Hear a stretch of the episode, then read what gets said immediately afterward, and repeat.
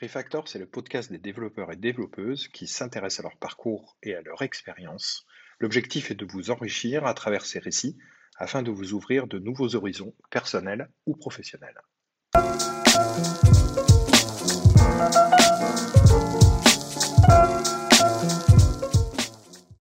Aujourd'hui, je reçois pour ce deuxième, euh, troisième épisode, euh, troisième épisode, ça passe vite, euh, de Refactor, Gabriel Bouissou, qui est un jeune développeur full stack, enfin jeune, trop trop jeune, mais quand même jeune. Comment ça, plus trop jeune?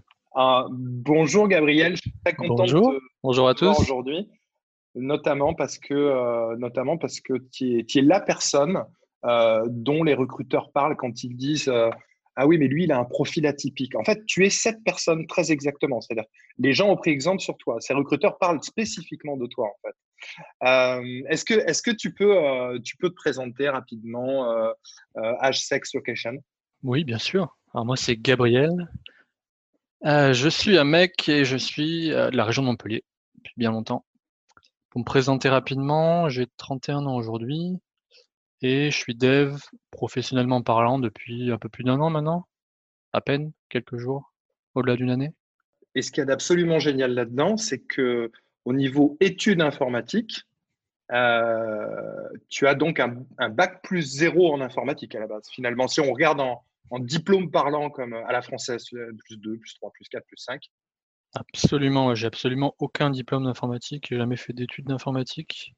J'ai fait des études, j'ai tenté de faire des études, mais dans beaucoup d'autres domaines, on va dire. Et, euh, Comment ça s'est passé pour toi, justement euh, Comment euh, comment t'en es arrivé bah, En fait, j'ai mon père qui était informaticien. On disait, on disait comme ça avant, c'est un mot qu'on a un peu oublié.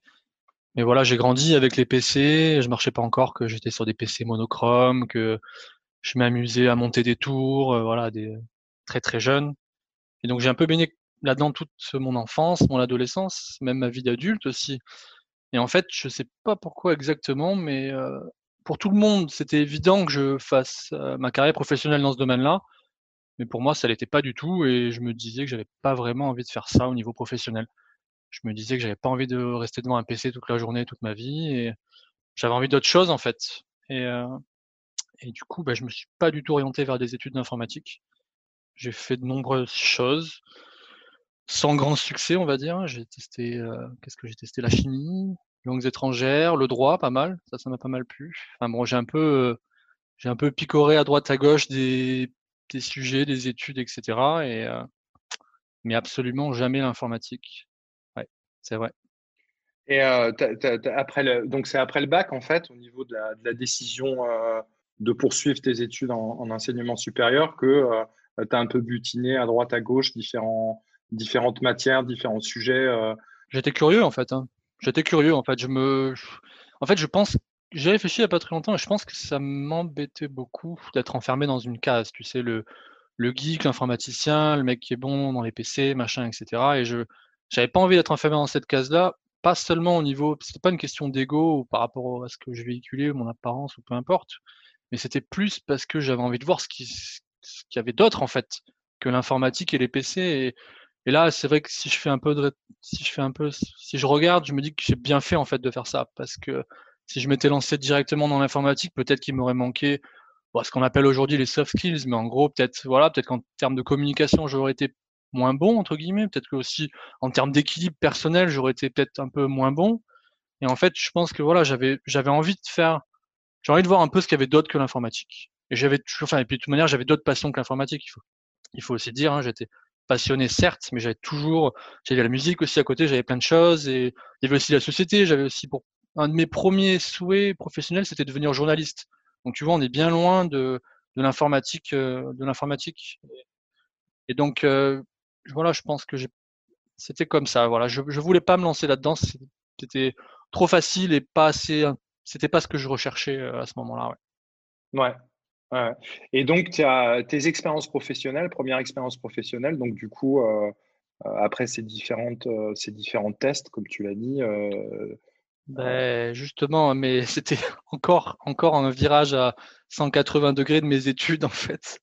C'est-à-dire que les études que j'ai faites et plus ou moins ratées, ben, j'ai fini par travailler dans un secteur encore totalement différent de ce que j'avais vu pendant mes études, qui est la vente pure, en fait. Et là encore, je pense que c'était un peu la même chose, c'est-à-dire que on me voyait un peu toujours comme un intellectuel ou forcément, etc. Et là, je me disais, mais pourquoi est-ce que je serais pas bon aussi dans mes rapports avec les gens Pourquoi pas est-ce que pourquoi pas tester le commerce en fait? Et euh, j'avais cette curiosité aussi d'être euh, d'être au devant du public, d'avoir beaucoup d'interactions sociales, etc. Et donc du coup, j'ai un peu pris euh, voilà, à la suite un peu de mes études, il fallait que je travaille. C'était, c'était, ça devenait entre guillemets urgent. Il fallait bien que je fasse quelque chose. Et donc du coup, ben, je me suis dit, bah, j'avais une opportunité comme ça. J'y suis là complètement au culot parce que j'avais évidemment aucun diplôme dans cette branche-là. Et, et, du coup, ça a marché. Ça a duré, ça a duré quelques années quand même. Et ça a été enrichissant. Je, pas, pas uniquement positif, mais très enrichissant. Et donc, euh, ouais, ça a été ma première expérience professionnelle, ouais, de la vente euh, pure, pure, pure. Ta première expérience professionnelle, c'est la vente, c'est ça? Absolument, ouais. On va dire ma vraie première expérience. Donc en fait, euh, tu es le roi du euh, je rentre dans une nouvelle profession sans avoir finalement aucun diplôme pour cette profession finalement. Aucun diplôme ni aucune expérience ou background en fait. Ouais. Pour la vente, c'était vraiment flagrant.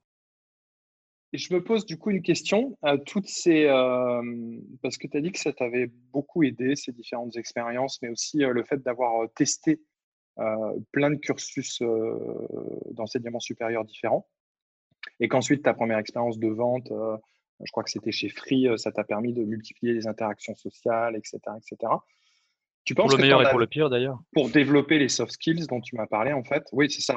c'est pas ce que j'avais en tête en fait. Hein. Si tu veux, là, c'est comme ça rétrospectivement, je, je l'analyse comme ça. C'est pas ce que j'avais en tête à l'époque. Je, je me disais juste, j'ai envie d'autre chose, j'ai envie d'humain, j'ai envie de social et j'ai pas envie de me foutre derrière un PC quoi. Et maintenant, c'est vrai que si je regarde. Ça a changé tout ça. Ça m'a complètement transformé. Toutes ces étapes de ma vie m'ont transformé. Euh, celle de la vente, énormément. Quand, quand tu te mets à parler à 100 personnes chaque jour, 200 ou 300 peut-être, etc., à devoir adapter ton discours, à devoir vendre, à devoir. Euh, vraiment, c'est. Ça, ça a complètement bouleversé un peu ben, ma manière d'être, ma manière d'interagir avec les gens, etc. Donc, euh, voilà, c'était. Et l'informatique, euh, euh, pendant toutes, ces, pendant toutes ces, années, en fait, ça a duré combien de temps, euh, toute, cette, toute cette période, en fait? Les études, ça a duré longtemps. J'ai eu mon bac un peu en avance, donc on va dire pendant peut-être, je ne sais pas trop les chiffres en tête, mais pendant peut-être 7, 7 ans, je pense, 7-8 ans, j'ai testé plusieurs, plusieurs voies, des facs différentes à différents endroits, etc. Et pour la première expérience professionnelle, c'était c'était 3-4 ans quand j'étais commercial. Mais du coup, l'informatique, euh, bah, ça a toujours été en filigrane, tu vois, c'était pas mon métier, mais c'était toujours quelque chose qui était plus ou moins présent dans mon, dans mon quotidien selon, selon ce que j'avais à faire et mes activités. Mais depuis mon enfance, en fait, euh, comment dire, c'est ouais, c'est quelque chose, euh, toujours des petits projets, toujours des trucs à bidouiller, toujours. là, bon, on parle, on parle du métier de développeur. Ben, très jeune, j'ai commencé par curiosité à, à essayer de coder même très très très jeune d'ailleurs, j'ai retrouvé des traces de ça. J'avais un, j'avais un truc que mon père avait trouvé, j'ai retrouvé la trace de ce machin. C'était une boîte allemande qui éditait un Game Factory, je crois que ça s'appelait The Game Factory. Et c'était une espèce d'application qui permettait aux gamins, entre guillemets, de, de, coder, de coder un jeu, entre guillemets. Alors, de coder, c'est peut-être un bien grand mot, mais si, si, d'ailleurs, pourquoi pas. Et donc, du coup, euh, je manipulais des sprites, il y avait des espèces d'actions, des boucles de contrôle. C'était pas du code directement, c'était tu, tu, tu, tu codais en, par il y a une interface, une espèce de comme Scratch ou des trucs comme ça. Euh, ouais, peut-être un peu comme des trucs comme ça, assez moderne, mais du coup, c'était, je m'éclatais quoi. Je passais des heures là-dessus et, et, je me créais moi-même mon jeu de plateforme. Je décidais mes sprites, je mettais mes, mes actions, mes zones de contact, mes machins, etc. Donc ça a commencé très jeune, mais c'était pas que la prog, c'était tout en fait. Le hardware m'intéressait, le tout, absolument tout m'a intéressé dans l'informatique et, euh, et du coup, c'est resté en filigrane et de temps en temps, j'avais un petit projet, je, je testais un nouveau langage, etc. Je... Et c'était, c'était jamais pensé comme ça en fait. C'était plus, j'avais un problème où j'avais une, quelque chose qui m'interpellait sur mon PC. Je sais pas, j'avais envie de faire quelque chose où je trouvais pas un, un, programme pour faire ce que je voulais faire. Et du coup, je me disais, bah tiens, si je le faisais moi-même. Et donc, du coup, c'est comme ça que chaque fois, je me retrouvais à faire des, trucs un peu improbables, avec plus ou moins de succès, on va dire. Hein. J'étais, il y avait jamais rien de bien, de, de bien abouti, mais euh, mais c'est comme ça un peu que je pense j'ai développé surtout le, le mindset de résoudre des problèmes. Tu vois, j'ai un problème, j'ai des outils, qu'est-ce que je vais pouvoir faire pour le résoudre? Euh, Me focus sur les bons trucs, ne pas trop me perdre non plus, etc. Parce que voilà, je voulais pas passer non plus à chaque fois six mois pour pondre un petit logiciel. Et euh, c'était un peu ça mon approche de l'informatique. Il, il y a, eu le jeu vidéo aussi.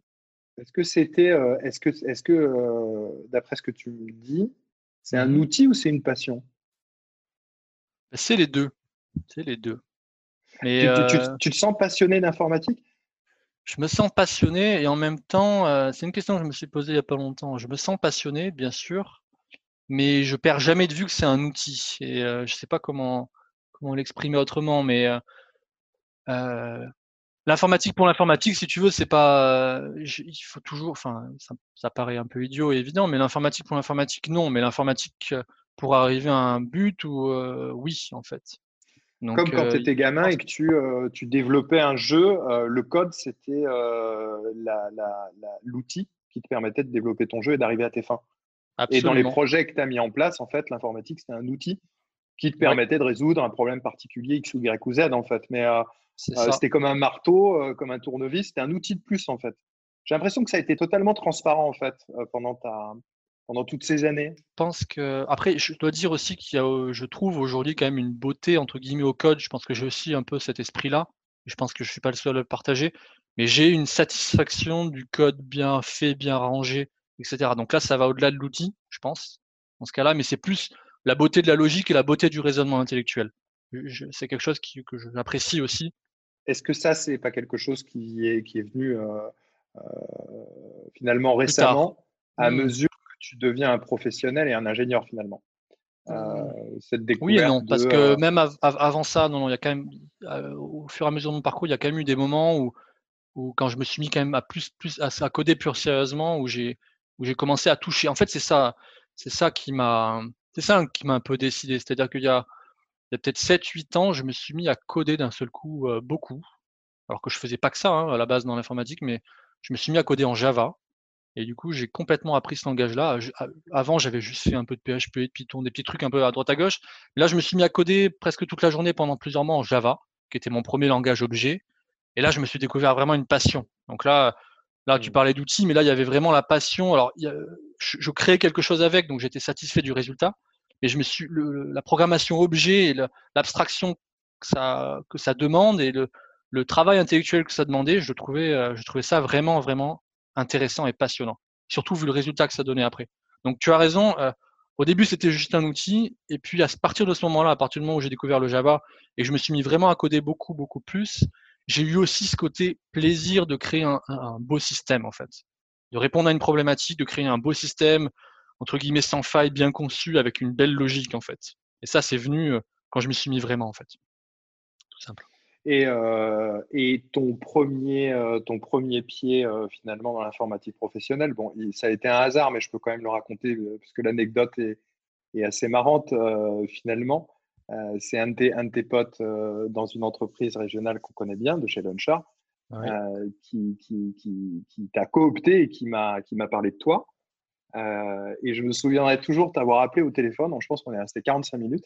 Et je pense que tu te souviens aussi. Ça, ouais, j'ai le souvenir et où je t'ai dit, et c'est la, la seule fois que ça m'est arrivé, et où je t'ai dit, écoute, moi au téléphone, euh, je t'embauche en fait, sans t'avoir vu. je m'en souviens très bien et je t'avoue que je me suis dit, mais c'est qui ce mec quoi? Je viens de lui expliquer que j'ai euh, aucune expérience professionnelle, que je n'ai pas fait d'études d'informatique, que je suis capable de probablement d'être développeur. Et le mec, il me dit oui au téléphone au bout de 45 minutes. Et je me suis dit, c'est qui ce mec en fait? Et en fait, moi, te, poser, te dire la même chose. Je me suis dit la même, voilà, en, en, miroir, je me suis dit exactement la même chose si tu veux. Mais non, euh, moi j'avais euh, euh, dans ce métier de recruteur qu'on fait chez Flint, enfin principalement, c'est quand même beaucoup aussi d'analyse, d'empathie et d'analyse des, des, candidats par rapport à leurs soft skills. Et effectivement, en te voyant, je me suis dit, mais c'est qui ce gars qui a déjà tout le vocabulaire, toute la logique, euh, des choses à montrer sur son GitHub, etc., et qui vient d'un doc de droit. En fait, si je me suis dit ça. Je me suis dit, et, typiquement, tu es le profil qu'aucun euh, système informatique euh, dit d'intelligence artificielle pour les RH, etc., ne choisira. C'est-à-dire qu'en fait, il n'y a aucune, aucun machine learning, je pense, qui te choisirait. Euh, sûr que les indicateurs seraient un peu, un peu, un peu perdus là, ouais. Au niveau des métriques, ouais, je pense que tu ne matchais pas des masses.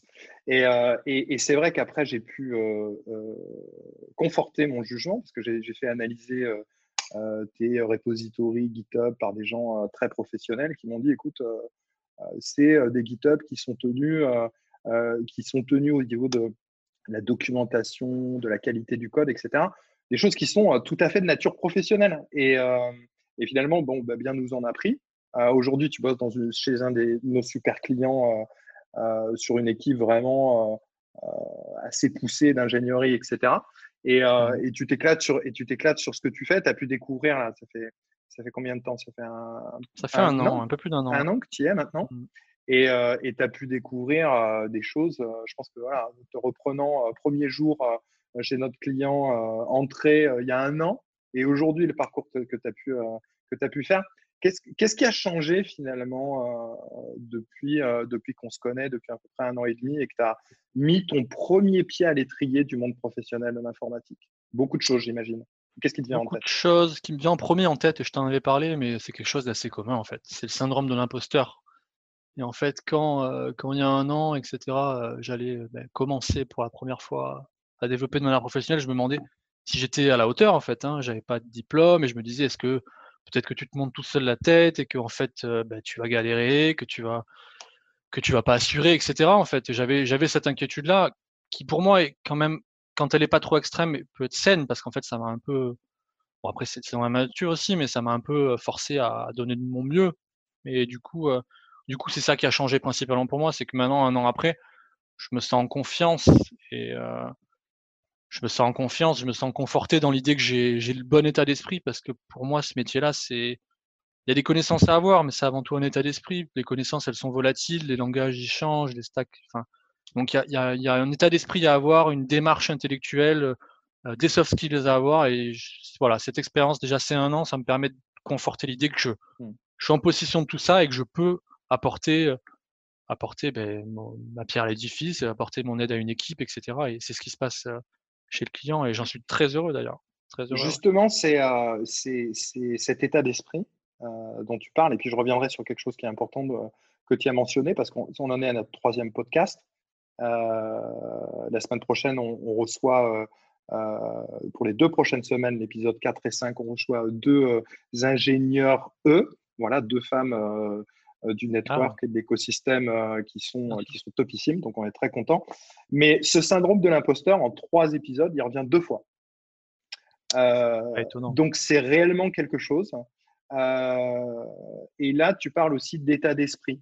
C'est quoi, c'est quoi l'état d'esprit d'un, bon ingénieur, d'un bon développeur finalement pour pouvoir dépasser, vivre ce syndrome de l'imposteur, le dépasser éventuellement, ou en tout cas le comprendre, euh, et puis mener une carrière qui fonctionne bien. Quoi. Mmh.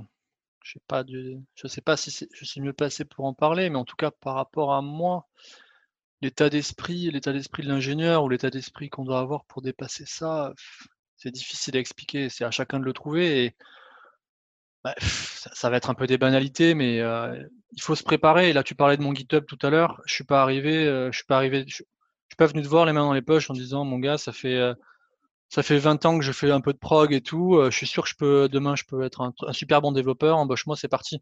Non, avant j'ai fait un gros travail préparatif. Euh, je me suis mis au chômage pendant plusieurs mois.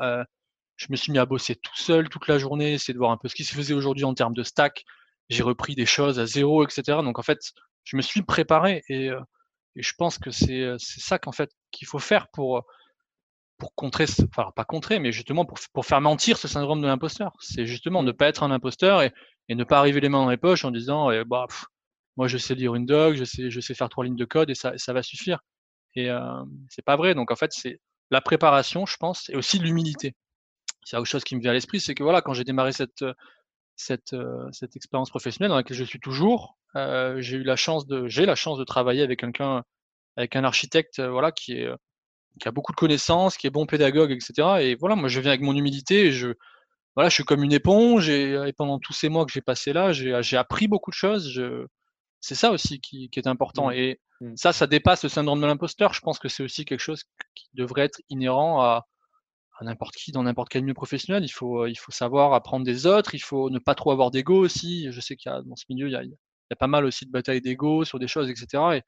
Et, et euh, si tu élimines un peu ce, genre de choses, tu peux très facilement t'améliorer en fait, au niveau de tes connaissances techniques, mais aussi de tes soft skills, etc. Donc, je pense que c'est vraiment un ensemble.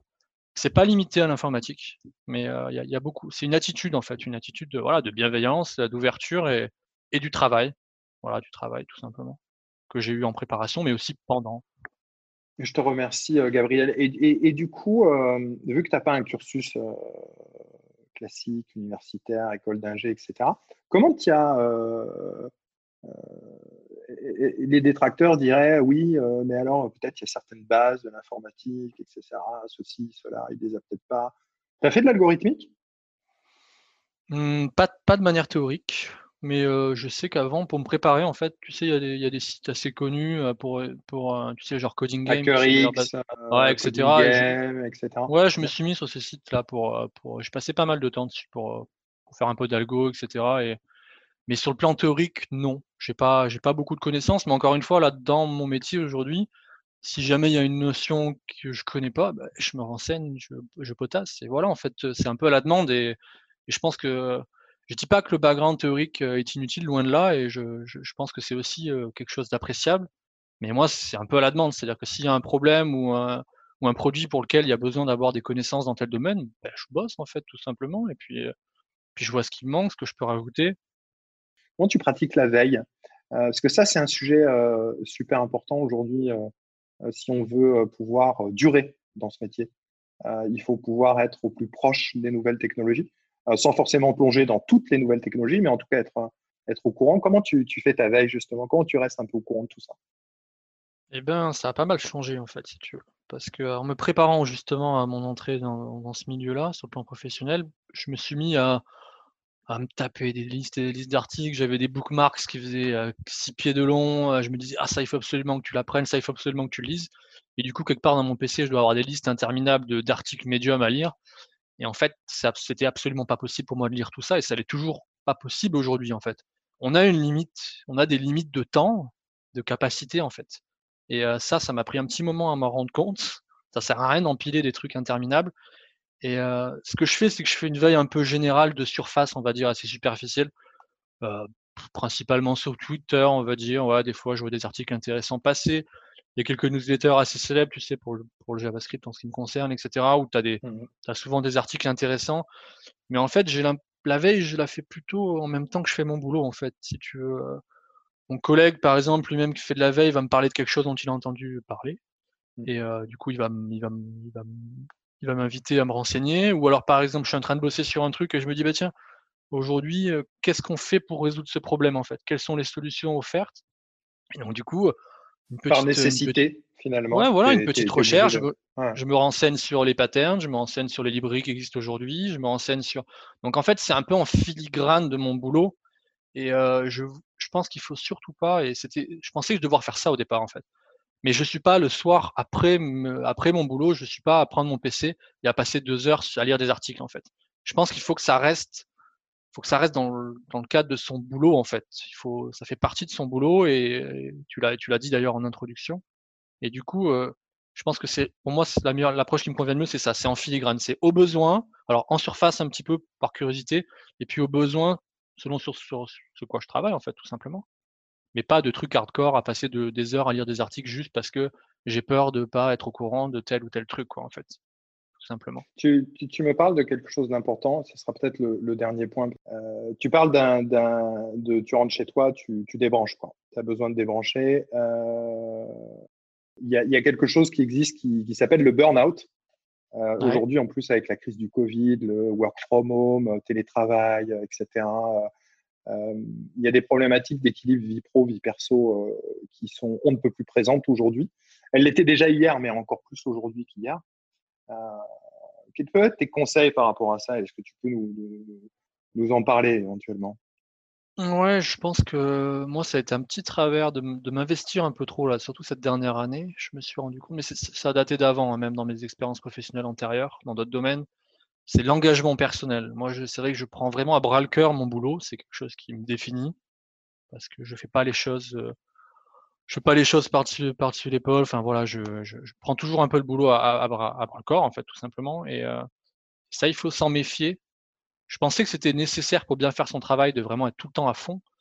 Et en fait, pas tout à fait. C'est-à-dire qu'il faut savoir garder un peu de marge parce qu'en voulant être trop à fond, euh, justement, c'est l'inverse. On va, nos performances vont baisser, on va moins bien vivre, etc. à son boulot. Donc, mon conseil, ce serait plutôt de, de, ménager son engagement. Il peut, rester présent, mais on peut aussi choisir de volontairement de prendre un peu ses distances parfois, de, de relativiser aussi, parce que là, ben, nous, on est dev, donc tu vois, ben, par exemple, tu as des applis en prod, voilà, il y a un problème, bon, ben, c'est pas non plus, euh, ça reste une appli, ça reste, il n'y a pas de vie en danger, etc. Donc il faut toujours un peu garder la tête froide et, et parfois se dire, ok, euh, c'est bon, ça peut attendre quelques minutes. J'avais un peu ce défaut-là au début, puis c'est aussi parce que j'avais une méconnaissance du milieu et que je me, avec ce petit syndrome de l'imposteur, je me disais que j'allais peut-être pas assurer, donc euh, je voulais vraiment, vraiment, vraiment assurer. Et donc du coup, peut-être qu'à des moments, je, je, suis un peu trop, un peu trop engagé en fait, voilà. Et aujourd'hui, je, ouais, je me suis mis la pression tout simplement. Et aujourd'hui, j'ai vraiment pris du recul. Je pense que je travaille mieux en fait, parce que la pression à trop haute dose, bah, tu, ça te fait moins bien travailler aussi. Donc c'est du gagnant-gagnant. Donc mon conseil, c'est ça, c'est l'engagement, pourquoi pas. Et d'ailleurs, d'ailleurs, c'est même conseillé parce que ça permet d'apprécier son travail, de le faire mieux, etc. Et même de, d'apprécier ça, le temps qu'on passe à, bosser. Mais, mais voilà, garder un peu, garder un peu la tête froide et puis surtout avoir autre chose à côté. Bon, ça paraît un petit peu évident, mais moi, j'arrive à décrocher le soir, mais c'est je me force pas vraiment, si tu veux. J'ai beaucoup d'autres activités à côté, d'ailleurs, qui sont pas dans l'informatique. Et donc, du coup, c'est, je pense que c'est ça qu'il faut avoir, hein, quelque chose, être équilibré, en fait, tout simplement. Et, euh, et ça rejoint un peu ce que je te disais au début. annexe, qu'est-ce que tu fais euh, en parallèle? je, fais pas mal de trucs, j'ai un peu repris la musique, euh, j'écris pas mal en ce moment, c'est, c'est un peu ma passion du moment. Je, je, me suis acheté une machine à écrire, comme tu as pu le voir tout à l'heure. Et voilà, j'ai plein de passions à côté et et c'est ça aussi qui est important. On parle de l'informatique en général et je parlais au début de mon souhait de ne pas passer ma journée devant le PC. Et c'est ça en fait, c'est avoir autre chose. Alors on peut aussi avoir des, des, des, des passions dans l'informatique, le jeu vidéo, ou bien avoir des side projects. Mais, euh, pour être équilibré, en tout cas c'est pour moi, pour que moi je sois équilibré, je sais maintenant qu'il faut que j'ai une panoplie de choses à faire, et notamment des choses, voilà, des activités vraiment différentes, artistiques ou, ou, ou autres. Donc ouais. Et ça, c'est un très bon remède aussi au burn-out dont tu parlais tout à l'heure. Le burn-out, typiquement, c'est quand c'est un espèce d'effet de tunnel et tu te, tu te dis, il n'y a plus que mon boulot, il n'y a plus que mon boulot, etc. Et, et voilà, il faut, mmh. il faut savoir mmh. changer les idées. C'est vachement important, tout simplement. Merci beaucoup, Gabriel. Euh, j'étais très content de discuter avec toi. Je pense que nos auditeurs aussi. Il y a plein de, plein de tips, plein de, de, choses importantes euh, et intéressantes dans ton, dans ton parcours, ta personnalité et le, le jugement que tu peux avoir et le regard que tu peux avoir par rapport à, tout ça. Je te remercie beaucoup et Merci à, toi, Pierre. Euh, à bientôt. Vous êtes développeur ou développeuse, vous souhaitez vous former sur des frameworks JS modernes comme React ou Node? Retrouvez nos formations Flint Academy en cliquant sur le lien en description.